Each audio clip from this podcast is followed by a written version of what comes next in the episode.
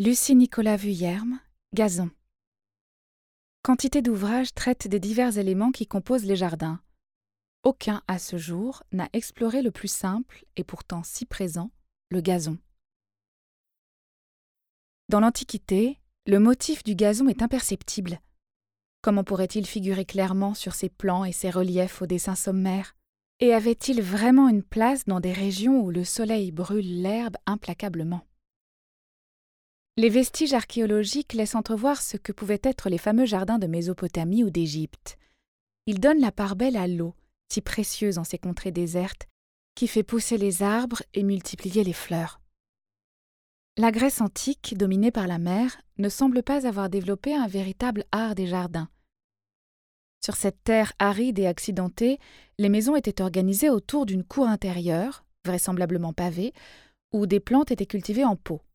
Pas ou peu de jardins privés donc, a priori, mais plutôt des espaces de verdure publique situés près des gymnases ou des sanctuaires. Le motif de la prairie apparaît dans des textes poétiques, mais les traces archéologiques sont trop rares pour que l'on puisse en tirer des conclusions.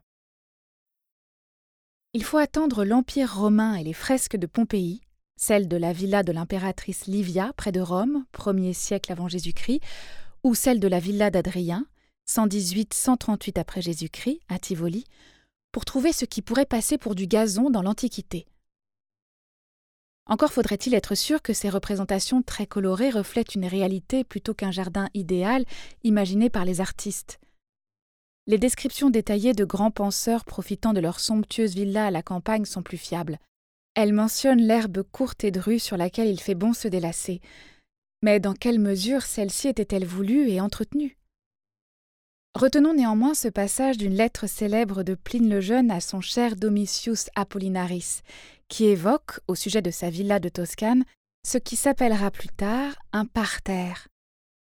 Devant la colonnade, une terrasse est découpée en plate-bande par des bordures de buis capricieusement arrangées. De là descend, incliné doucement, un coussin de gazon, sur lequel le buis dessine des figures de bêtes féroces qui s'affrontent. La partie plate d'en bas est couverte d'acanthes souples et, si j'ose le dire, ondoyantes.